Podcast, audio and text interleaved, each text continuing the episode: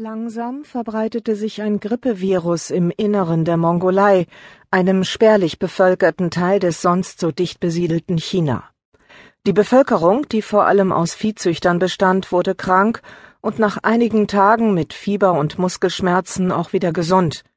Die dreijährige Olan bekam, wie viele andere, hohes Fieber, Sie weinte und klagte über Schmerzen im ganzen Körper, sie schwitzte und hatte Durst, während sich das Grippevirus in ihrem Körper verbreitete. Bei einer seiner unzähligen Milliarden von Kopien änderte das Virus seine Eigenschaften, indem es sie neu kombinierte, wie die Glasstücke in einem Kaleidoskop neue, einzigartige Bilder ergeben, wenn sie die Plätze vertauschen. Die neue Kombination unterschied sich nur in einem einzigen Punkt von den anderen Varianten, die im Umlauf waren. Es fiel der menschlichen Immunabwehr sehr schwer, sie zu entdecken. Olan ging es nicht besser. Ihr Zustand verschlechterte sich in den nächsten Tagen.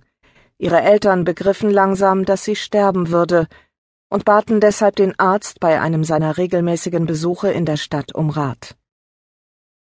Der Barfußarzt, der Olan auf Gedeih und Verderb fiebersenkende Mittel und Antibiotika verpasste, nahm das neue Virus in die nächsten beiden Städte auf seiner Besuchsliste mit. Dann wurde er selbst krank und musste das Bett hüten, bis er wieder schmerzfrei war. Olan überlebte ohne Hilfe der Medikamente, aber ihre Genesung erhöhte das Ansehen des Arztes in ihrem Ort, und die Nachfrage nach seinen Diensten stieg. Das Virus brauchte ein Jahr, um Senshu zu erreichen. Dann wanderte es im Laufe einiger Wochen nach Shanghai weiter, von wo kein Anstieg der Todesfälle berichtet wurde, was vermutlich daran lag, dass in dieser riesigen Stadt nicht so genau über Todesfälle Buch geführt wurde. Vielleicht lag es auch daran, dass solche Auskünfte infolge der neuen politischen Zurückhaltung dem Ausland gegenüber geheim gehalten wurden. Seltsamerweise wurde Mexico City als erste Stadt mit voller Informationsfreiheit voll getroffen. Unter dem millionenstarken Menschengewimmel verbreitete sich das Virus mit überraschender Geschwindigkeit und hinterließ dabei eine reiche Ernte an Todesfällen. Wie immer kamen die sehr alten und die sehr jungen zuerst an die Reihe, aber auch unter erwachsenen, nicht besonders unterernährten Menschen kam es zu Todesfällen. In einigen Stadtteilen in den Slumgebieten der Stadt schien die Pest gewütet zu haben. Manche Familien verloren innerhalb einer Woche die Hälfte ihrer Kinder, und nun plötzlich erwachte die selbsternannte, entwickelte Welt zum Leben.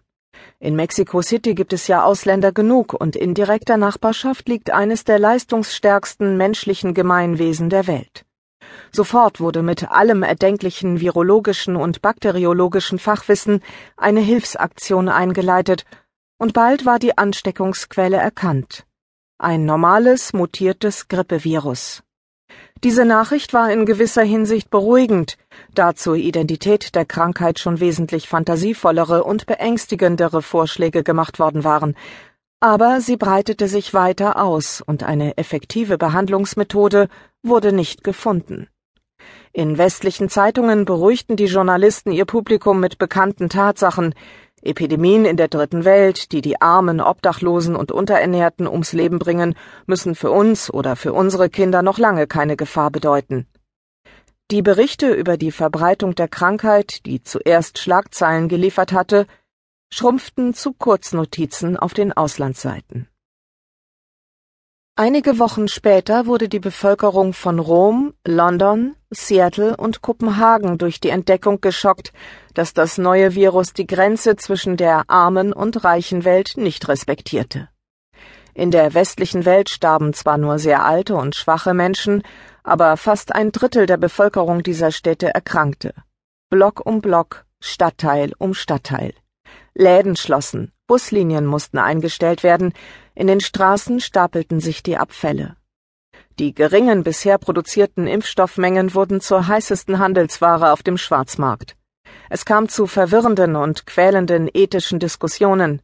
Wer geht vor? Der Regierungschef, der 89-jährige Greis im Pflegeheim oder die 35-jährige asthmakranke Frührentnerin? Ab und zu mutierte das neue Virus wieder, aber die neuen Kombinationen waren fast alle weniger dramatisch in ihren Interaktionen mit dem menschlichen Körper, und sie wanderten weiter in die Welt und aus der Welt hinaus.